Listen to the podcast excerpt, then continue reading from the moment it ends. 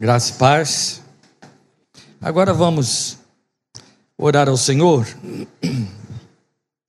E logo em seguida, vocês vão ter que suportar aí os pigarros, né, os concertos de garganta, enquanto estiver falando. Logo em seguida, após a oração, nós vamos ler a palavra de Deus em Levítico capítulo 6. E eu tenho uma meditação que, na verdade, imaginava que eu ia eh, ministrar isso aqui amanhã, em Pinheiros.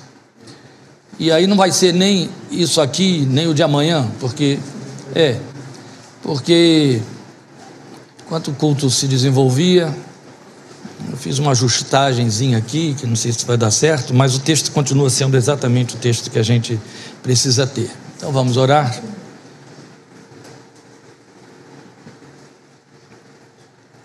E em seguida considerar este nosso texto. Nosso Pai, nós acabamos de cantar, acabamos de produzir sons de louvor diante de Ti, crendo e esperando que subam ao Teu trono de graça e te dizendo, te declarando algo que só pelo Espírito de Deus é possível na vida do homem. Olhar para Ti e dizer: maravilhoso é te contemplar, Senhor tocar nas tuas vestes, são sonhos espirituais, são sonhos elevados, mas nem sempre acompanhados de verdade, de esteio, de lastro, da parte dos adoradores, da parte da igreja. Eu imagino como que isso machuca o teu coração. Porque a tua palavra tão claramente diz que fomos estabelecidos para o louvor da tua glória. Tua palavra tão claramente diz que nós fomos chamados para apresentar a ti sacrifícios de louvor.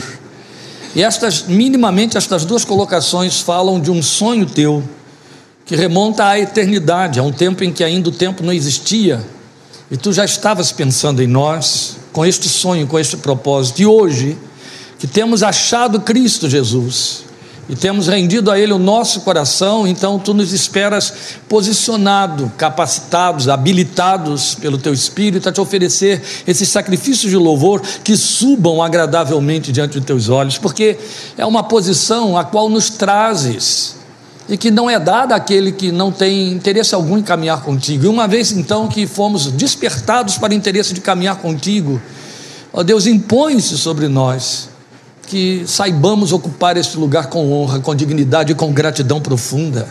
Isso não foi confiado a nenhuma outra criatura, nem a anjos, mas a nós, feitos à tua imagem e semelhança e remidos pelo sangue de teu filho Jesus. O que eu quero te suplicar com tudo isso é que, por misericórdia, te sirvas desta palavra, abrindo o entendimento dos que nasceram de novo, para que respondam à altura dela e esta resposta seja aprovada por ti. Senhor, permite que este momento seja um momento de encontro teu conosco na tua palavra, onde o teu Espírito trabalhe esta palavra em nossos corações e logre êxito de resposta positiva que glorifique teu nome. Que esta noite não seja mais uma noite de domingo, que não passe em vão sobre a nossa agenda, mas que ela faça diferença, meu Pai. E uma diferença que nos leve a ter uma vida espiritual aprovada e digna diante de ti e diante dos homens. Em nome do Senhor Jesus. Levítico capítulo 6. Nós vamos ler os versículos 8 a 13. Eu estive pregando este uma metáfora que hoje eu não vou fazer isso, não temos tempo para isso, em cima desse texto em Rio Claro. E a razão da meditação deste texto que iria para amanhã para Pinheiros é uma necessidade do coração de Deus com respeito a mim e a você, que temos a pretensão de nos entender crentes, porque participamos de uma igreja evangélica, ou pelo menos entendemos que não somos católicos, que a, a, a a faixa da cristandade na qual militamos é evangélica, é protestante, e aí tem como cognome né, o apodo de crentes. Então, nós que nos entendemos crentes, e crentes porque evangélicos, e evangélicos porque temos uma confissão que é, procede do Evangelho, não da igreja do Evangelho, mas do Evangelho, e nos faz igreja do Evangelho, somos crentes. Deus tem expectativas a nosso respeito. Eu sei que esta é uma linguagem que aqui tem, tem espaço, mas ela é totalmente incomum em vários outros púlpitos e lugares, uma vez que pretende-se dizer às pessoas que elas podem entrar para as igrejas e terem pretensões a respeito de Deus, mas a Bíblia mostra tudo invertido, não é? Haja vista o fato de que você ouve por aí e lê por aí que você tem fé para receber alguma coisa. São leituras é, pinçadas à vontade do, do preletor, de quem quer que seja, é, em cima de textos isolados de Hebreus e outros textos mais. E o próprio texto de Hebreus que fala da fé diz que você tem fé para oferecer. Da mesma maneira, como Paulo diz em 1 Coríntios 12, 3, que só podemos chamar Jesus de Senhor pelo Espírito Santo. Então ele está dizendo, é claro que ele está fazendo uma afirmação que não corre pelo terreno da verbalização. Não é meramente abrir a boca e dizer algo, você pode dizer qualquer coisa. Basta citar textos bíblicos. A Bíblia é a mãe de todas as heresias, todo mundo sabe disso. Não tem nada a ver. E vai citar letra, a respeito da qual a própria Bíblia diz que a letra mata. Não é? é melhor nem ter contato com ela se for ficar com a letra dela. Você vai morrer. Vai morrer cheio de letra bíblica. Interessante, né? Mas a verdade é que esta palavra revelada diz que você recebe fé para oferecer algo a Deus.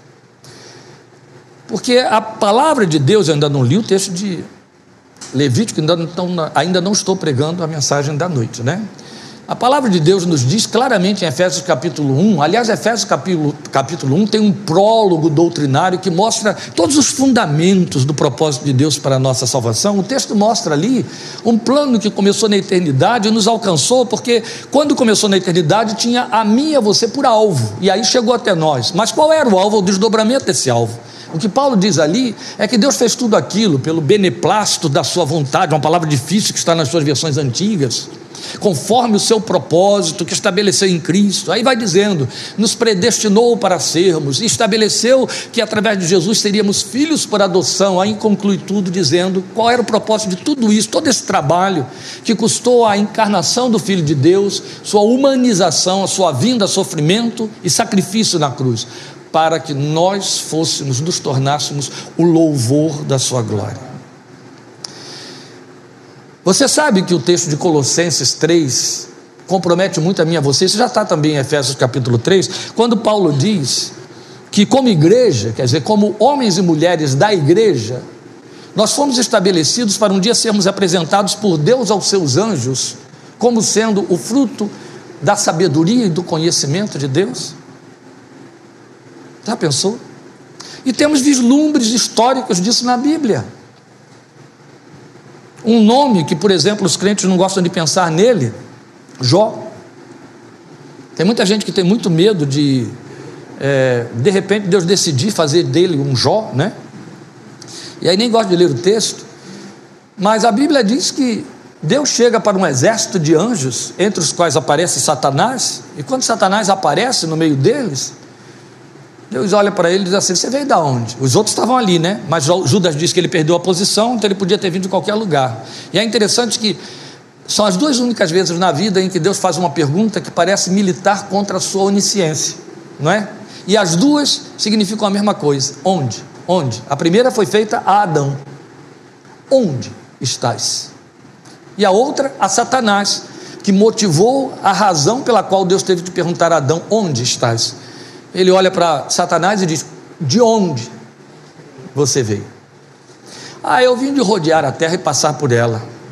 Eu sei onde você estava, né? Eu estou lendo nas entrelinhas, tá bom? Eu sei onde você estava. Você viu meu servo Jó? Deus sabia muito bem onde Satanás tinha ido. E aí usa Jó para confrontar Satanás, para esfregar Jó na cara do diabo, né? A ninguém tem igual a ele. Aí vai dando qualificativos para Jó dos quais Deus tem prazer e honra. E esfrega isso na cara de Satanás, porque na verdade cita a respeito de Jó quatro qualidades que Satanás perdeu quando ele se entendia o sinete da perfeição. E lá estava Jó, um homem morrente, um ser humano, sensível a dores e sofrimentos, que agora podia ser usado como um verdadeiro confronto, a antítese da desonra que Satanás foi. Mas com isso, nós entendemos que a mesma maneira como Deus usou Jó para confrontar Satanás, um dia ele vai usar a igreja inteira. Entende? Para dizer desses homens e mulheres que militaram na igreja, que apesar de guerras, aflições, lutos, dores, doenças, envelhecimento, desempregos, fome, necessidade de lavrar a terra que lhe dá como resposta cardos e espinhos, continuaram falando como Marta ou como Pedro. Marta chega e diz: Mas tu és o Cristo, o Filho de Deus que havia de vir ao mundo, diante da cena de um luto. E Pedro chega para ele e diz: A quem iremos nós? Só tu tens palavras de vida eterna. Deus quer um dia, e um dia vai fazer isso, vai pegar o que sobrou da igreja e vai esfregar na cara dos anjos e dizer: Aqui está a minha sabedoria e revelação. Porque volta ao texto de Efésios 1,6, onde Paulo diz que tudo isso foi feito, pelo qual fomos alcançados para sermos o louvor da Sua glória. Vocês não pensam comigo que Deus já, já, deveria estar satisfeito de louvor da glória? Você abre a Bíblia em Apocalipse, você encontra corais e corais de louvores e adoração, não é? De seres exaltados, a igreja triunfante, a igreja já no céu. São milhares incontáveis. Mas de repente você ouve, tudo bem, isso também vai se consumar no céu, mas você ouve Paulo dizer que fomos feitos para o louvor da sua glória. Isso explica porque Paulo, com muita autoridade, chega para mim e para você e diz assim: em tudo deem graças. Porque a ideia de louvor da sua glória, significar dar louvores, se resume, que essa é a experiência da igreja moderna, a um dia na semana sentar do lado de um grupo de pessoas que tem instrumentos na mão e cantar. Aí é uma pobreza tão grande, gente, que nem o diabo merece, quanto mais Deus. Entende? Se isso é o louvor, se você tem que se reduzir a um período curto, vigiando a hora, de um dia da semana, onde você vem cansado e bocejando, para cantar algumas canções e achar que foi para isso que você foi estabelecido, que isso é que constitui ser o louvor da sua glória, você está fora da rota, nunca entrou nela, totalmente desorientado e mal informado. Quando a Bíblia diz que eu sou para o fui posto para ser o louvor da sua glória, não está dizendo o louvor que eu dou mas está dizendo do louvor que ele recebe por minha causa. Entende? Isso muda tudo. Esta é a razão porque hoje nós temos que ir para Levítico capítulo 6, de 8 a 13. O Senhor disse a Moisés: Deste mandamento a Arão e a seus filhos, a regulamentação acerca do holocausto ele terá que ficar queimando até de manhã sobre as brasas do altar, onde o fogo terá que ser mantido aceso. Eu faço muita questão de enfatizar, como está na versão que eu estou usando, por causa da força do verbo: terá que ser mantido aceso.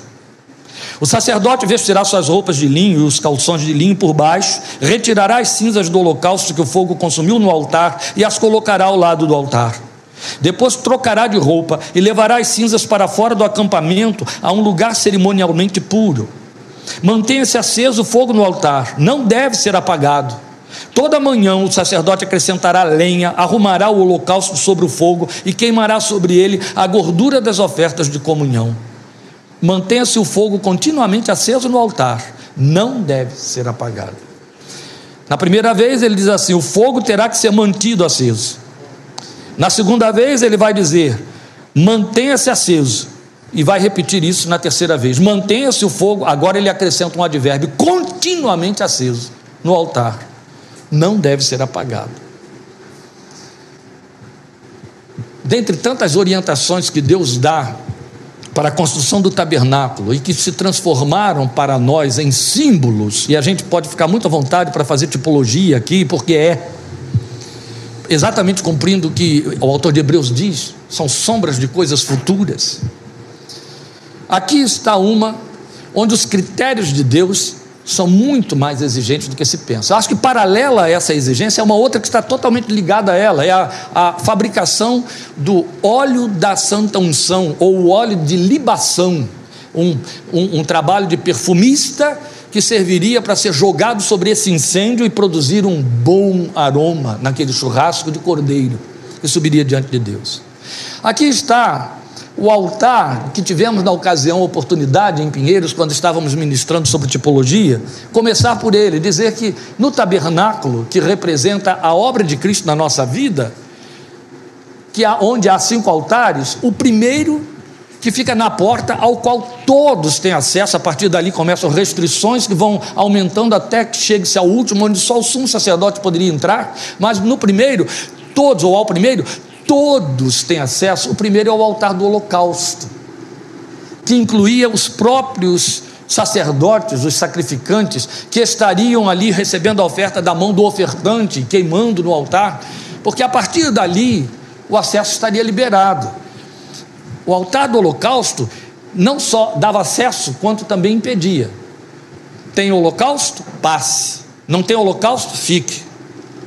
Ofereça o sacrifício e vá.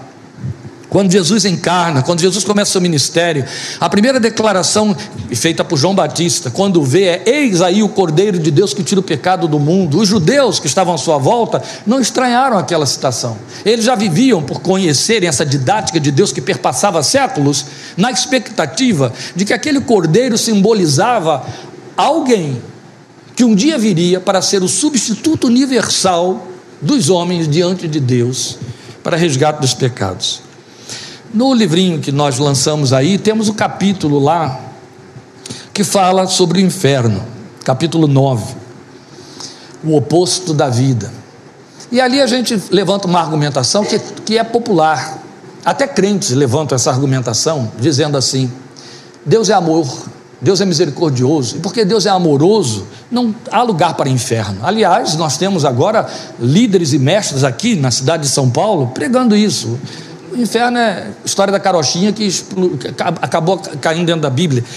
E porque Deus é amor, porque Deus é misericordioso, a ideia de inferno não cabe, um lugar eterno de sofrimento, de punição, que Deus vai lançar lá homens, mulheres e etc. Porque, é claro, Deus não vai lançar homens e mulheres no inferno, que o propósito dele não era lançar ninguém no inferno, mas ele estabeleceu o inferno a partir de Satanás, porque eles não são evangélicos.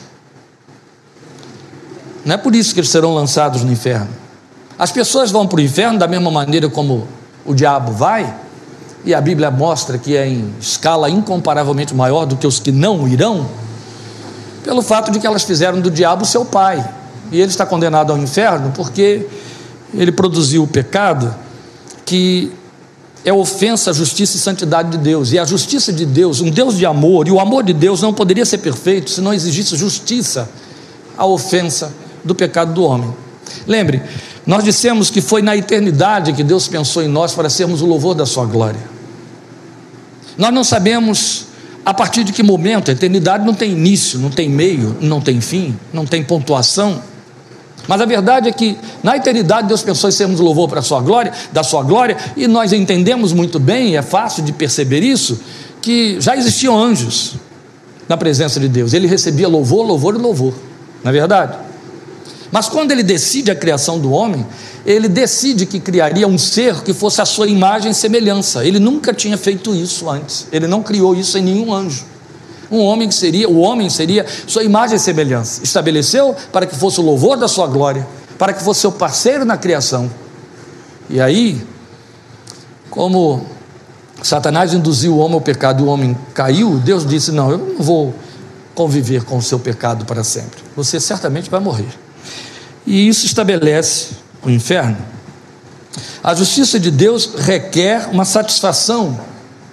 A sua decadente, corrompida, não é? A gente compra juízes, compra advogados, aqueles que militam com a justiça, não é assim? A gente compra polícia, a gente compra. Para poder sair ileso na, na, nas nossas safadezas, a gente compra. É uma justiça corrupta. Mexe no seu calcanhar, mexe com a sua família ofenda a sua moral, você já corre atrás de processo, quer dar na cara, pegar o revólver. Não é verdade.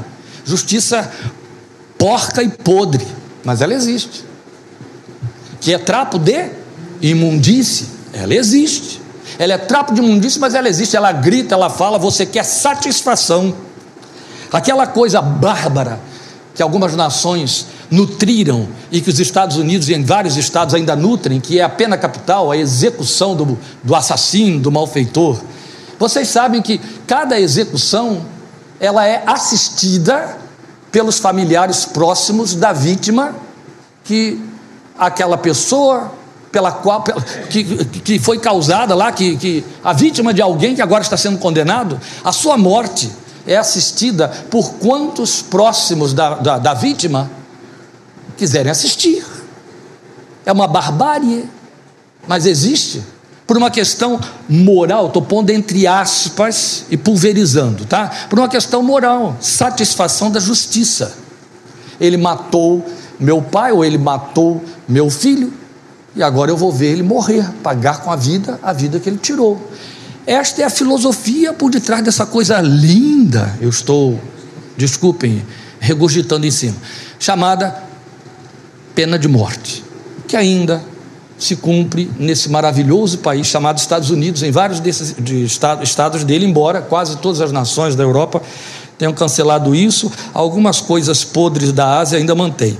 Mas a verdade é que isso aponta o que você, sendo quem é, pecador, reclama por causa de vislumbres da semelhança de Deus pela qual Ele te fez. Agora, eleve esse senso de justiça para um Deus moralmente perfeito e santo.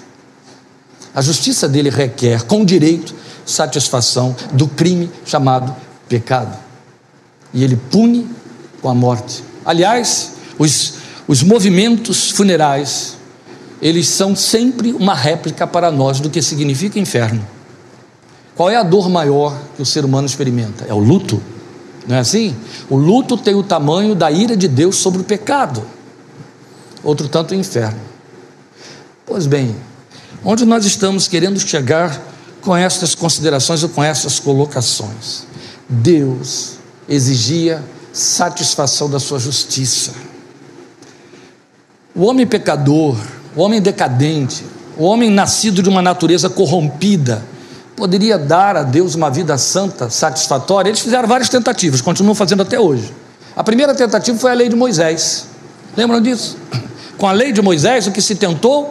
Viver uma vida legalmente justa que pudesse purificar. O judaísmo acredita nisso até hoje. Que se você cumprir toda a lei e fizer alguns sufrágios, e boas obras, etc., você vai ressuscitar. Vai para o terceiro nível do céu e vai ressuscitar. Leia lá no meu livrinho. Vai. E várias outras seitas correm por aí.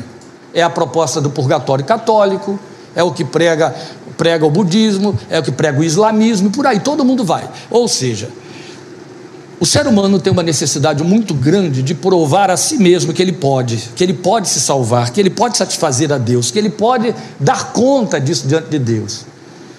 E essa é a razão porque ele acaba perdido, porque não pode, simplesmente não pode. O apóstolo Paulo disse o quê? Em minha carne não habita bem algum. Letícia acabou de citar hoje aqui Romanos capítulo 7. Todo esforço é vão. E Deus resolveu o problema. Ele resolveu o problema criando uma nova humanidade do seu filho, mandando Jesus a este mundo para viver como justo, santo e pagar na sua justiça e santidade a justiça de Deus. Jesus morreu a morte que cabia a mim e a você para satisfazer a Deus. A partir dali, o que é que Deus estabeleceu? Eu vou gerar filhos através dele. Meu espírito vai gerar filhos através do meu filho, que vão ter a cara do meu filho. Quem são esses? Todos aqueles que, da mesma maneira e à semelhança dos ofertantes do tabernáculo, vão oferecer esse cordeiro de Deus no altar da fé vão reconhecer que são pecadores perdidos e que precisam aplacar a minha ira e que eu só me satisfaço com o sangue que meu filho deu e então vão receber pela fé esse sangue, vão me oferecer este sangue substitutivo, essa morte substitutiva. Era o que os judeus faziam. Os judeus acreditavam, porque a lei ensinava assim, que cada vez que levasse um cordeiro diante do sacerdote, o sacerdote degolava o cordeiro, derramava o sangue do cordeiro na base do altar, pegava o corpo do cordeiro e queimava sobre o altar, os pecados deles estavam perdoados, eles eles antes disso impunham a mão sobre a cabeça do cordeiro, antes do cordeiro ser sacrificado, e confessavam os seus pecados. O que é que eles estavam entendendo? Estou transferindo para essa vítima inocente os meus pecados, e a vítima vai morrer no meu lugar. E Deus vai aceitar o meu, a minha oferta. Ali estava só o protótipo, a réplica do plano eterno de Deus. E um dia o Cordeiro de Deus, Jesus, faria isso. E a partir dali o movimento continuaria o mesmo. Eu e você colocaríamos a mão sobre esse Cordeiro pela fé. E Pai, está aqui a oferta. Teu filho já pagou. É a linguagem que Paulo usa naquele discurso com Filemão a favor de Onésimo. É perfeito isso. Se ele te deve alguma coisa, eu pagarei. Na boca de Jesus o verbo só muda. Eu já paguei. Desde que ele seja de fato pela fé o seu substituto, desde que você seja suficientemente humilde para entender sou pecador e me arrependo. E só Jesus pode satisfazer essa questão aqui, resolver essa questão entre mim e Deus e satisfazer esse coração de Deus. E Ele é a minha oferta. Ele é a minha oferta. Por isso é que a Bíblia enfaticamente diz: Cristo morreu por mim, Cristo morreu em meu lugar, Ele morreu a morte que me cabia, Ele morreu a minha morte. É por isso de que temos aqui o protótipo simbólico através do estabelecimento do altar do holocausto. Então, especialmente trazendo de volta a memória da maioria aqui que participaram dos estudos e que ainda ouvem aí nos CDs, é, a tipologia do, do, do tabernáculo, do altar do holocausto no tabernáculo, que nos representa de forma direta, representa a nossa vida de culto, nossa vida de serviço espiritual, a porta de entrada. Esse holocausto que você leu ali, ele tem fundamentalmente um significado. Por que, que é holocausto? Por que, que é uma oferta queimada? Porque Deus queria receber a oferta. A única forma de Deus receber a oferta, dentro da tipologia, era sentindo o cheiro dela. E o holocausto significa isso: o, a queima que sobe, entende? O que é queimado que sobe. Sobe como? Na forma de uma fumaça a fumaça do corpo sendo queimado nas brasas do altar, sobre o fogo da lenha do altar. E Deus estabeleceu que sobre aquele incêndio o ofertante jogaria uma perfumaria chamada óleo de libação. E aí, quando ela bate lá dentro, aquele fogo faz com que haja um agradável aroma, um aroma de perfume que sobe junto. Cada vez que alguém imolava um cordeiro e queimava sobre o holocausto, havia sempre o óleo de libação jogado em cima, e esse cheiro se misturava e formava um cheiro só, e todo mundo sabia: é o cheiro da oferta, é o cheiro do perdão. Paulo vai trabalhar muito bem com isso, dizendo cheiro de vida para Deus. Mas é, o, o que há de significativo é que quando o texto diz que nós somos o cheiro de Cristo para Deus, ele coloca exatamente assim: nós somos o cheiro, Cristo é o cordeiro e eu sou o cheiro. Então quem é o óleo da libação? É Cristo ou sou eu? Sou eu, entende? Eu sou o óleo de libação, eu sou o cheiro que Deus aspira e do qual se agrada. E o texto usa o verbo agradar, e eu me agradarei de ti. Então, Paulo chega a dizer isso também, dentro da sua fé e experiência, ele declara: Eu já estou sendo oferecido como óleo de libação, o tempo da minha partida está próximo. O que ele está dizendo? Eu já vou morrer, e agora vai ser a minha, o, o, cheiro dessa queima da minha vida subindo diante de Deus. Eu sou o óleo de libação, mas antes disso ele já tinha dito: vocês são o bom cheiro de Cristo, esse perfume que Deus aspira, cheiro de vida para os que vivem, cheiro de morte para os que morrem, é claro. Porque esse cheiro de libação que sobe significa meu sacrifício no altar, entendeu? Ali, ó, em comunhão com o Cordeiro que me substituiu. Esse cheiro só sobe quando eu estou sendo jogado sobre o incêndio, quando eu estou sendo queimado neste incêndio. Aí o cheiro sobe diante de Deus. Esta é a razão. Porque três vezes há uma ordem expressa: não deixe o fogo apagar. O fogo terá de estar continuamente aceso no altar, não poderá apagar. Fundamentalmente é isso. E logo em seguida, o que nós temos na revelação da palavra de Deus é que sua vida é um altar onde não pode faltar sacrifício. Na sua Bíblia, 1 de Pedro capítulo 2, versículo 5, ele diz que fomos estabelecidos para darmos a Deus sacrifícios de louvor. Entende? Sua vida espiritual não é botar um terninho, uma gravata, uma Bíblia na mão e vir para a igreja aos domingos. E isso se constitui sacrifício de louvor. Não é sacrifício, se fosse sacrifício, você nem se vestia direito, né? Não é não. E sacrifício não significa se vestir mal e vir a pé. Também não. Sacrifício de louvor é o que eu estou dando neste momento, pregando para vocês o meu coração entenebrecido de tristeza pela igreja de Cristo. Mas estou pregando. E Deus recebe isso como sacrifício. Entende? Sacrifício de louvor é quando você pode abrir a boca e dizer, como um Jó: O Senhor o deu, o Senhor o tomou. Bendito seja o nome do Senhor.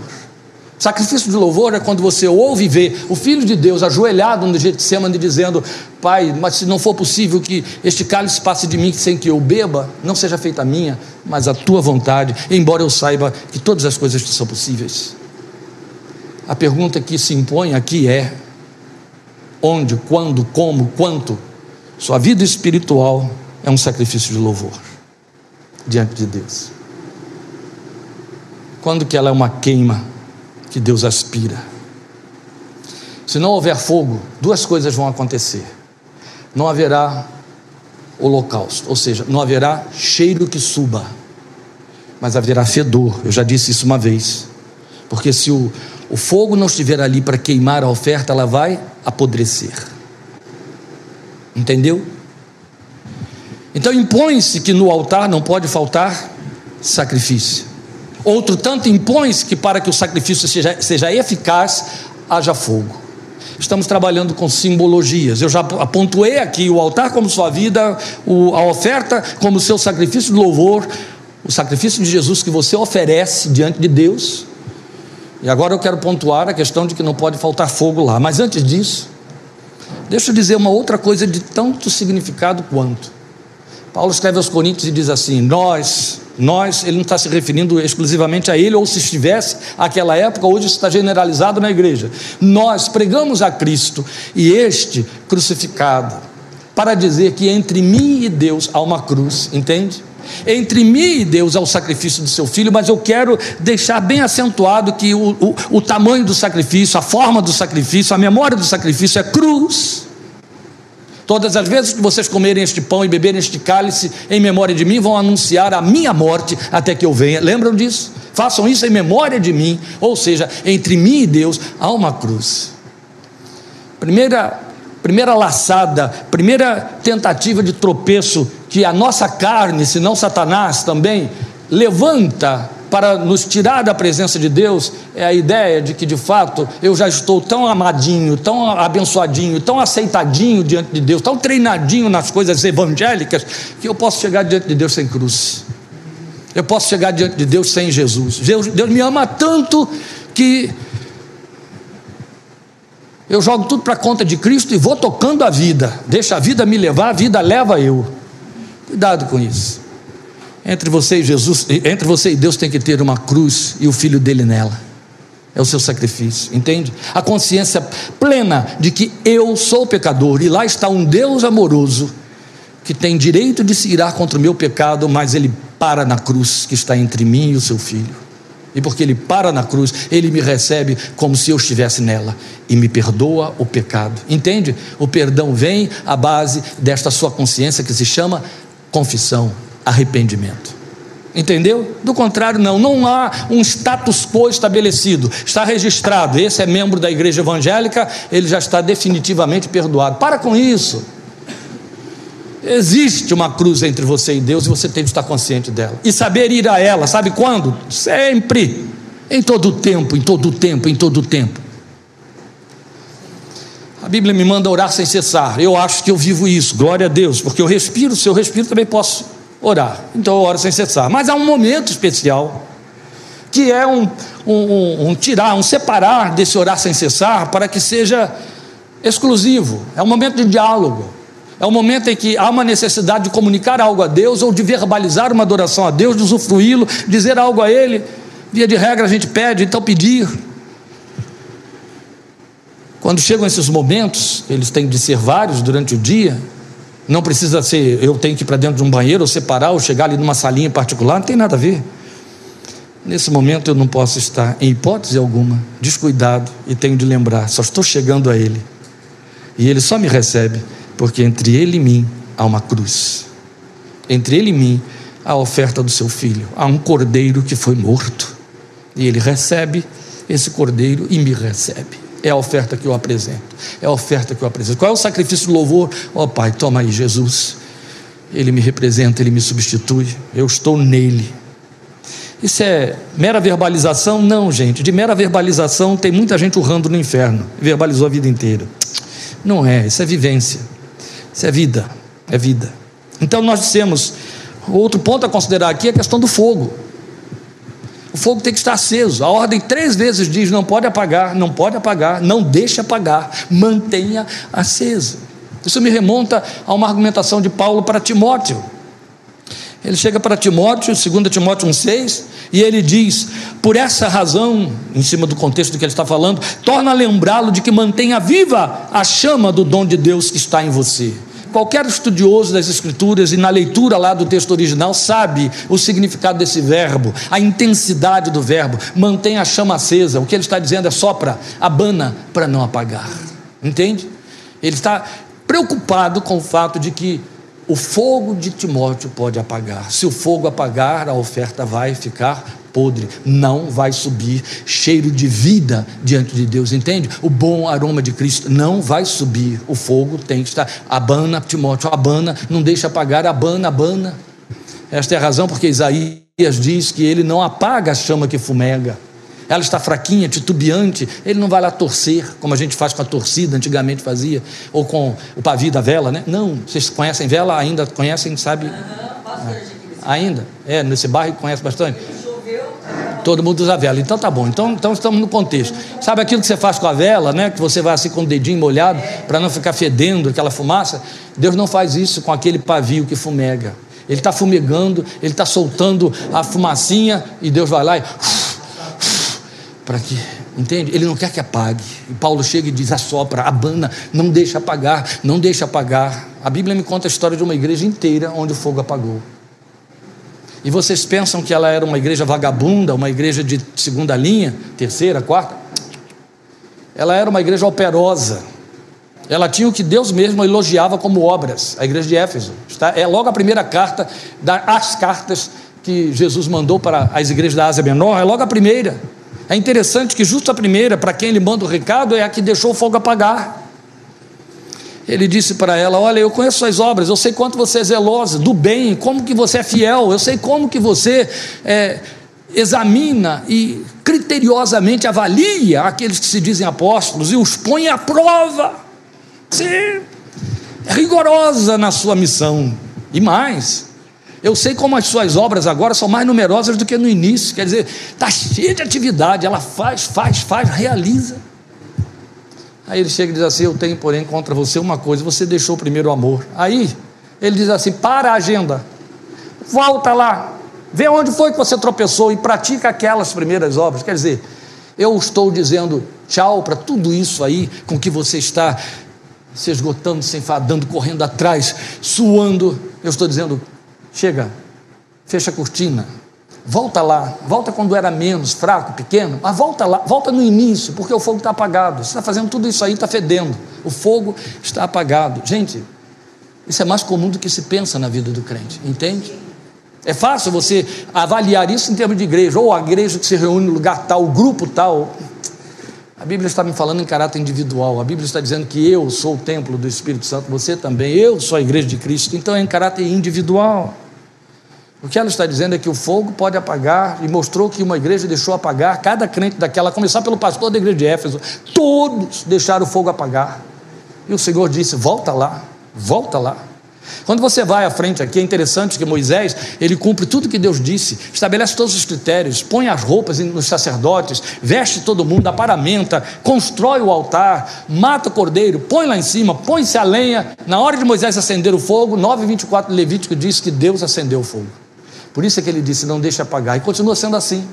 Porque é onde a gente tem de trabalhar com essa metáfora do fogo, que eu e você sabemos muito bem o que representa. Se, a, se o cordeiro que está ali fala para mim e para você do cordeiro de Deus e quem aspira esse cheiro é o Deus eterno, o fogo representa o espírito que faz esse cordeiro ser consumido. Lucas diz que Jesus foi à cruz levado pelo Espírito Santo. Lucas diz que Jesus foi tirado da sepultura pelo Espírito Santo. Lucas diz que Jesus cumpriu todo o seu ministério por obra do Espírito Santo. Entende? O Espírito de Deus, que a própria Bíblia já se adianta para mostrar para nós que é fogo.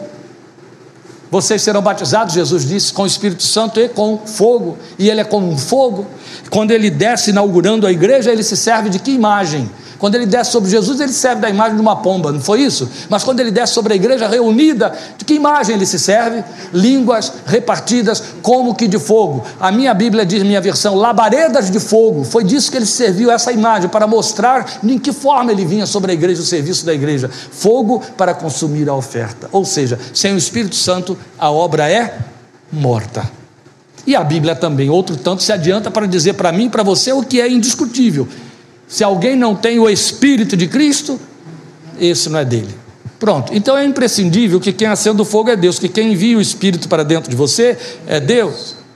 Tacitamente, Paulo diz isso em Romanos 8,15, em Gálatas 4,6, porque vocês são filhos, Deus enviou ao coração de vocês o Espírito do seu Filho, que aí dentro clama, Abba, entende? Foi Deus quem fez, é Ele quem põe o Espírito Santo aí dentro, não é igreja, não é culto, não é uma pregação maravilhosa, um hino que te emociona, porque não estamos falando de emoções ou de eventos, é uma obra de Deus. É Ele quem põe o Espírito aí dentro. Uma vez que Ele pôs, uma vez que Ele acendeu o fogo, o que é que Ele diz? Não deixe o fogo apagar.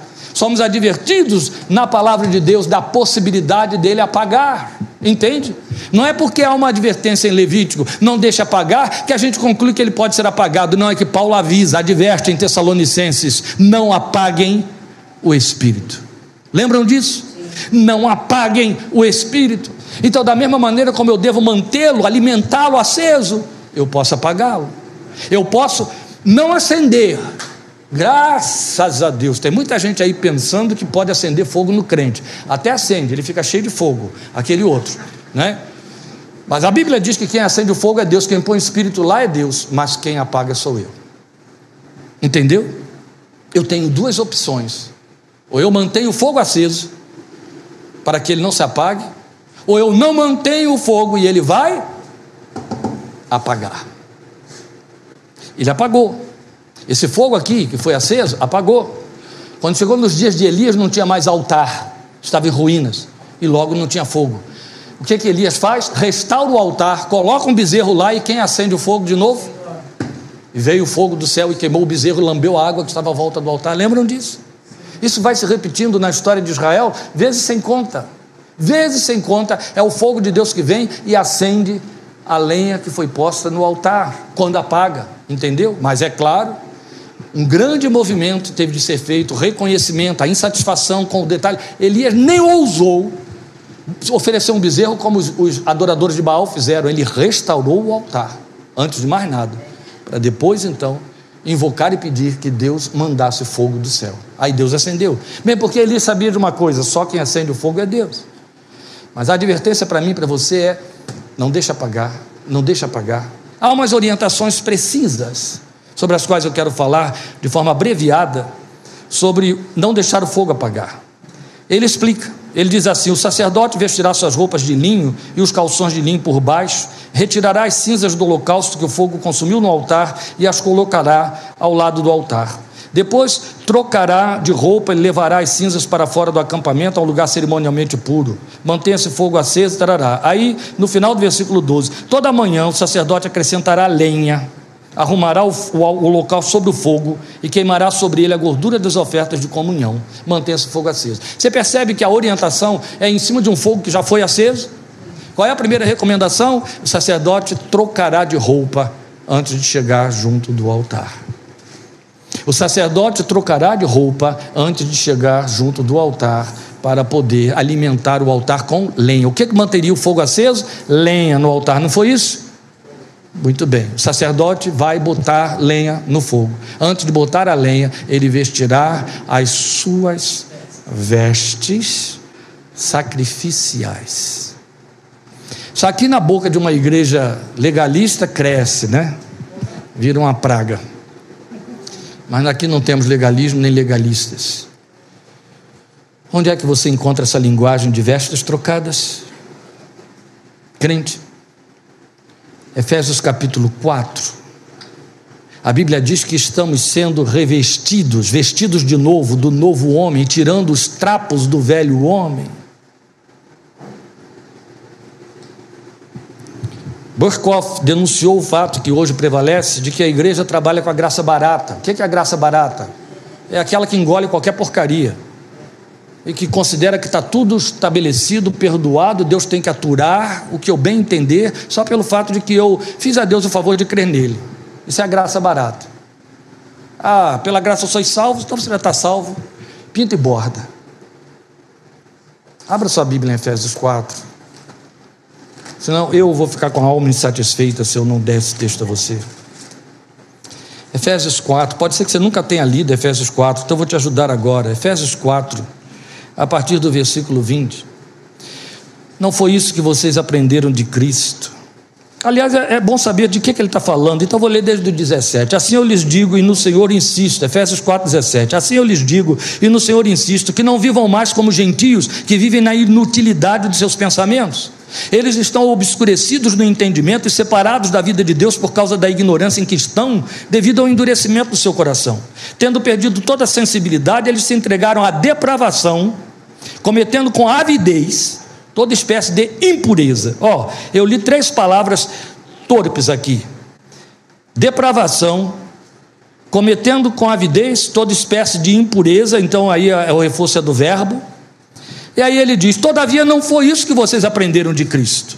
De fato, vocês ouviram falar dele e nele foram ensinados de acordo com a verdade que está em Jesus, quanto à antiga maneira de viver o que é a antiga maneira de viver, Letícia? É a de ontem? Não. Não. Antes de Cristo, antes de Cristo certo?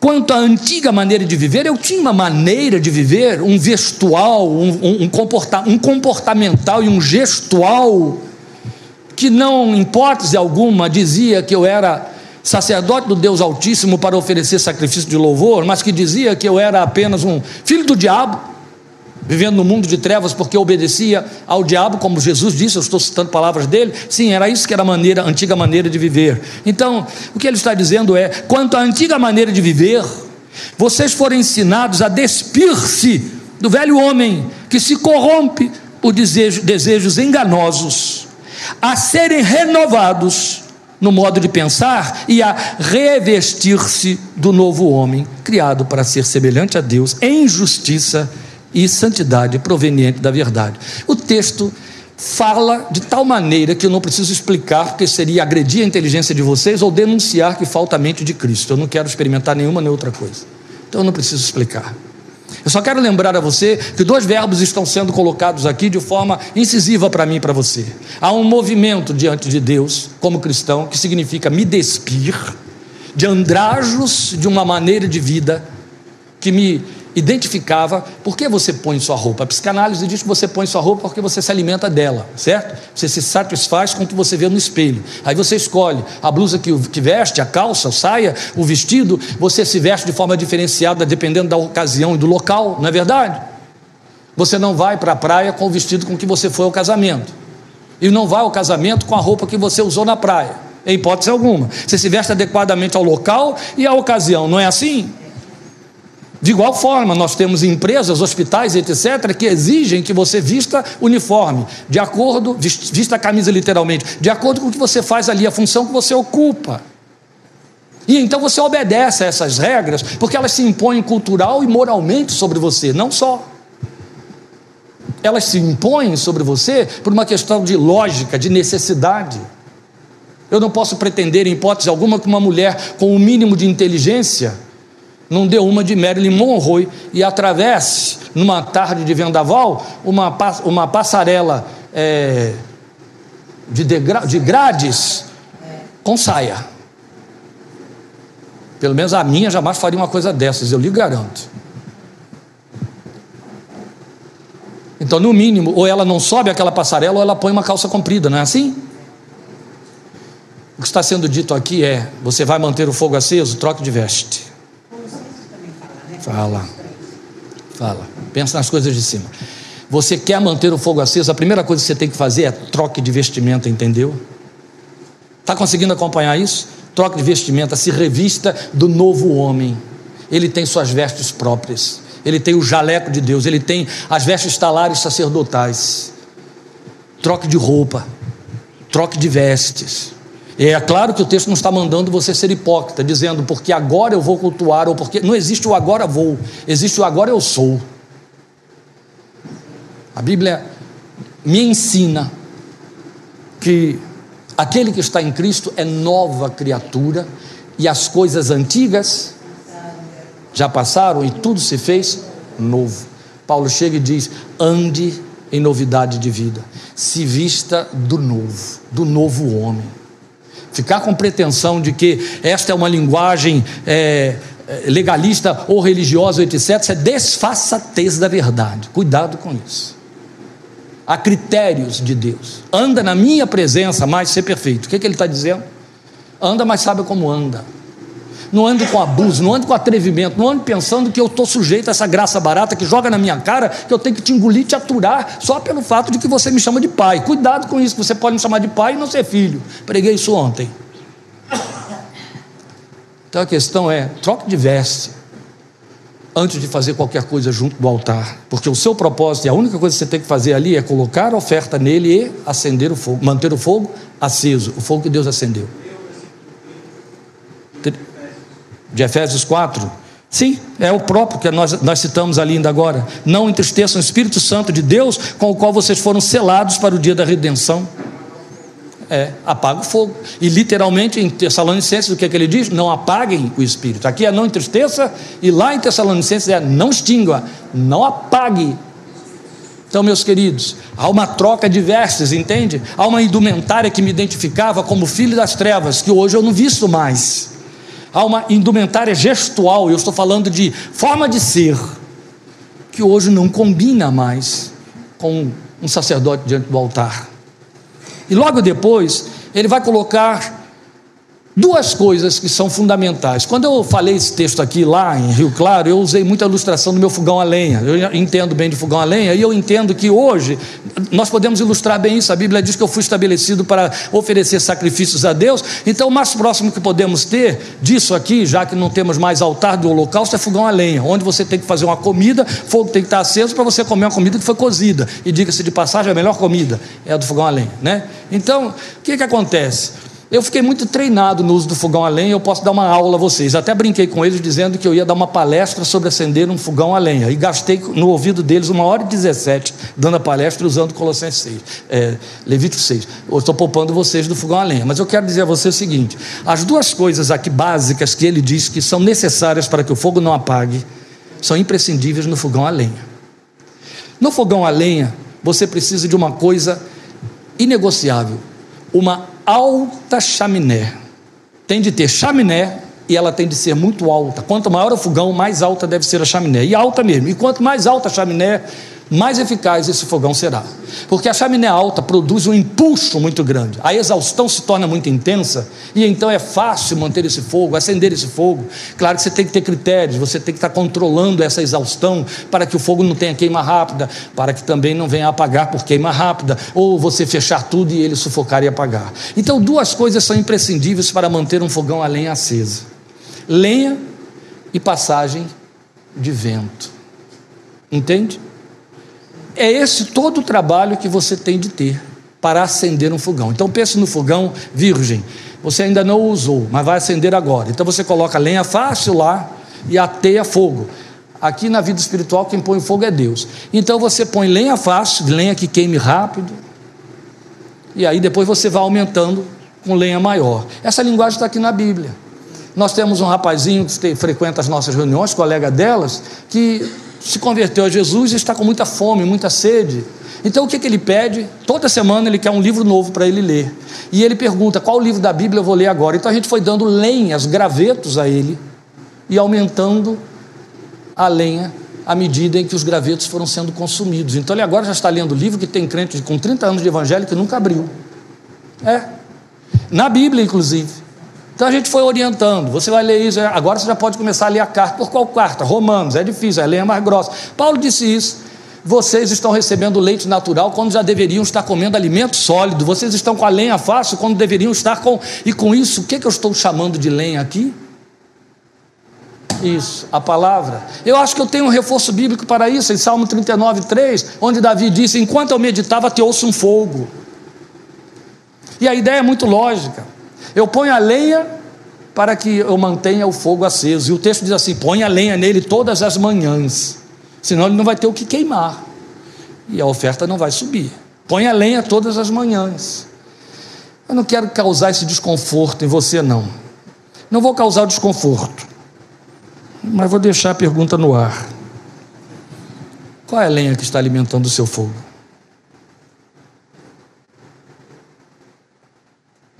Poderia ser a dependência. Não, não estou me referindo a isso. Por exemplo, eu posso dizer que a Rede Globo Televisão pode estar alimentando seu fogo, certo? A Veja, que mais? Francis Cap, Cap, Kafka, que mais? Sigmund Freud, essa Kafka, Kafka, essa pode ser Capra, perdão, essa pode ser a sua lenha. Não vai sair fogo dali. Entendeu? É lenha suja, é lenha molhada. A palavra segura o fogo. E o texto diz: alimente-se dela, alimente esse fogo com ela todos os dias. Alimente esse fogo com ela todos os dias. É uma linguagem que tem redundância. Romanos 10, 17. O que, que diz Romanos 10, 17? A fé vem pelo ouvir e ouvir a palavra da pregação de Cristo. Enquanto eu meditava, ateou-se um fogo. Por que você está alimentando o fogo da sua vida espiritual? Mas aí você ouviu falar do fogão a lenha, onde tem de ter lenha e vento, não é assim? Vento é um dos outros símbolos do Espírito Santo. Pneuma é, é o nome que se dá a ele, vento, ruach de Deus. Ele é o vento de Deus. Paulo usa muito esse verbo e essa palavra e esse adjetivo em 1 Coríntios. O Espírito é comparado ao vento. Aliás, lá na descida ele se serviu das labaredas e também de um vento impetuoso. Ele é o vento de Deus, ele é o fogo de Deus, ele é o vento de Deus. Mas você vai trabalhar com ele, você vai trabalhar com as Escrituras e com o Espírito de Deus, que se traduz na nossa experiência cristã de poder, não é assim? Ele é a essência do poder, mas vocês receberão poder ao descer sobre vocês o Espírito Santo. Jesus chega para o estado dos seus e diz assim: vocês erram por não conhecerem as Escrituras e o poder de Deus. O que ele está dizendo tem de haver um binômio, um equilíbrio entre poder e revelação, entendeu? Entre a letra e o espírito, porque a letra mata, só o espírito vivifica. Se eu pegar o meu fogão a lenha e botar vento demais, a lenha faz assim, ó e apaga, acaba. Ou se tiver vento demais, não acende. Se faltar vento, apaga também. Entendeu? Tem de haver um equilíbrio. Tem de ter o vento e a lenha na medida certa para o vento oxigenar, ser o comburente que vai alimentar aquele fogo na lenha, o fogo aceso. Então, se eu quero intensificar mais, mais vento. Se eu quero diminuir o fogo, menos vento. Entendeu? Eu vou controlando isso aí. Claro que se eu só ponho vento na minha vida, o fogo vai apagar. Isso explica porque tem muita gente que quando pensa lá, você deixou o primeiro amor, ele fica pensando que um dia estava cheio de fogo e o fogo apagou mesmo, porque ele quer aquele tipo de experiência que ele teve, que não voltou mais, botou vento demais, não é? E não alimentou. Aí foi. Essa é a realidade experiencial da igreja na sua marcha no dia a dia, gente. A igreja faz isso. Você encontra esse tipo de crente, ele está cheio de euforia, cheio de euforia, cheio de vento, e tem fogo lá, dura a hora do culto. No dia seguinte, primeira adversidade, primeira coisa que vem contra toda a expectativa que ele criou naquele fogo. Eu lembro de um pastor, andou fazendo contato agora esses dias comigo por, por Messenger, eu já não via há muitos anos, eu tratava dele. Entrou numa enfermidade muito séria, muito grave, e eu e uma psiquiatra muito minha amiga lá, nós tratávamos dele. E um dia ele, ele já estava suspenso das atividades por conta da doença há dois meses, mas cheio de coceira para ir a um culto, etc. Chegou para mim e disse: Eu posso ir a um culto numa outra igreja? Eu falei: ah, Como é que eu vou lhe dizer que não? Então ele foi numa outra cidade, a uma hora e pouca dali, onde não era conhecido, para participar de um culto. Chegou lá e encontrou um culto cheio de vento. O que, é que ele fez na segunda-feira, com aquela ventania toda do culto? cortou tudo quanto é remédio, cortou tudo quanto é tratamento, disse: estou curado, está tá entendendo? É evidente que eu só fui ouvir essa história porque ele voltou, humilhado, arrebentado, todo estourado e confuso. Eu tinha convicção, depois do que eu experimentei, que isso nunca mais ia acontecer outra vez. Esse é o problema do vento sem lenha.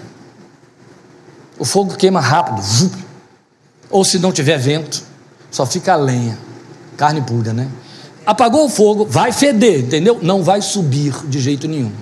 Mas o outro critério é retirar as cinzas. Se você queima a lenha, restam cinzas. A orientação foi precisa aqui. E retirará a cinza para colocar nova lenha, mas não deixa o fogo apagar. Ó, oh, interessante, o fogo ainda está aceso vai retirar a cinza que o que já queimou fez, mas ainda está aceso. O fogão a lenha ilustra bem, por quê? Porque você sempre deixa uma acha maior acesa que vira brasa para poder manter o fogão quente, para que você possa continuar o processo depois colocando mais lenha. Então ela fica lá, é aquela lenha que vai levar horas crepitando lá devagarzinho. Você mantém seu café, a comida quente em cima das chapas, muitas horas, né, para conservar, não precisar pôr na geladeira, não ter de cozinhar demais nem queimar. Fica uma acha lá. Mas a volta dessa acha vão se criando cinzas, que daqui a pouco, se não removidas, se não jogadas para o borralho, vão apagar até aquela acha de brasa. Então você tem que retirar a cinza. De que, é que estamos falando? Isso que eu acabei de citar aqui. O sujeito diz: houve um dia que eu estava cheio de amor e acabou tudo, hoje eu não tenho mais nada disso. São os que vivem da memória da bênção e acha que ela se eterniza. É uma experiência, por exemplo, que ficou muito calcada na experiência dos pentecostais, quando entendiam assim: houve um dia de crise chamado batismo com o Espírito Santo, agora eu recebi o batismo, está tudo resolvido, eu já tenho. Lá na frente ele descobre que está apagadinho, seco, vazio, mas ele fica voltando à lembrança, dia tal, tal lugar, na tal reunião. Não serve para mais nada hoje.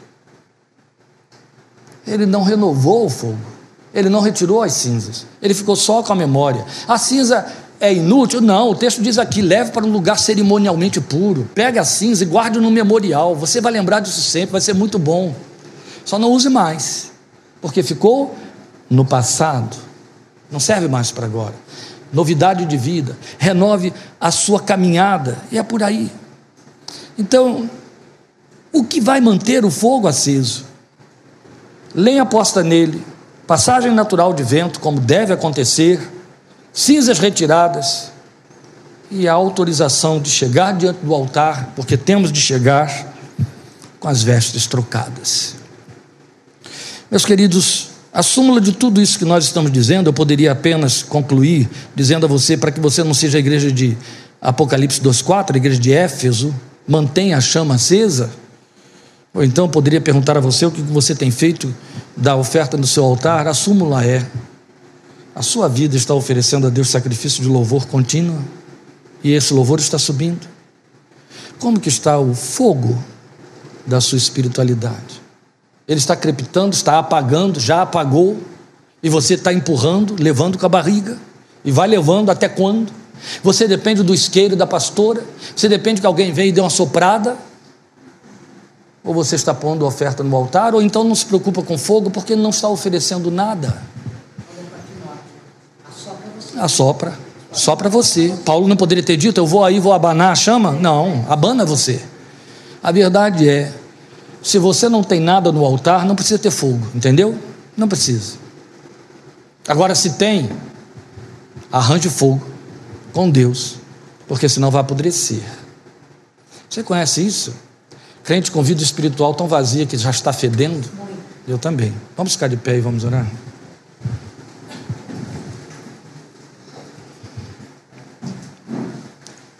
Eu gostaria que você, uma vez de posse da informação que lhe foi passada, fizesse um autoexame agora. Que você considerasse como que está a sua espiritualidade. Antes eu devo lhe dizer que não repute por fogo um entusiasmo, um momento de vibração, de empolgação. Não é isso. A minha colocação é quem esbarra com você sente o cheiro de Cristo, está queimando lá, está subindo, entendeu? Sente esse cheiro. Cheiro de vida para os que vivem, é. Porque quem está morto vai olhar para você e vai dizer: é cheiro de morte. Porque afinal de contas, morreu para nós, morreu para a nossa realidade. Mas os que estão vivos na fé vão sentir este aroma, vão perceber que você é uma presença agradável, uma presença que faz bem. Esta é uma, uma expressão que cunha a minha espiritualidade. A minha grande e contínua preocupação diante de Deus é, Senhor, que os que se aproximem de mim sintam o teu cheiro o tempo todo. É o legado que eu quero deixar, o bom perfume de Cristo, que sintam o teu cheiro. É importante que você chegue diante de Deus e diga como aquele belo cântico: acende a chama, Pai, que uma vez brilhou faz brilhar, resplandecer o meu primeiro amor. Sempre há lugar para arrependimento quando você tem consciência de que o fogo apagou. Volto a dizer: não repute o fogo por um entusiasmo e uma emoção, mas uma tomada de decisão. Corra atrás, ele não vai crepitar sem ser alimentado, entende? Ele vai apagar se não for alimentado. Gostaria de tornar isso ainda mais prático. Eu vou entrar para a palavra alma, ânimo. Como está o seu ânimo espiritual? Qual é a sua disposição? Qual é a sua integração? Qual é o seu envolvimento? Qual é o tamanho da sua participação? Quanto você dá de si? Entendeu? Qual é o seu desprendimento? Qual é o tamanho da sua voluntariedade? É uma palavra própria do Velho Testamento. Meu povo será voluntário no dia do seu poder, do teu poder.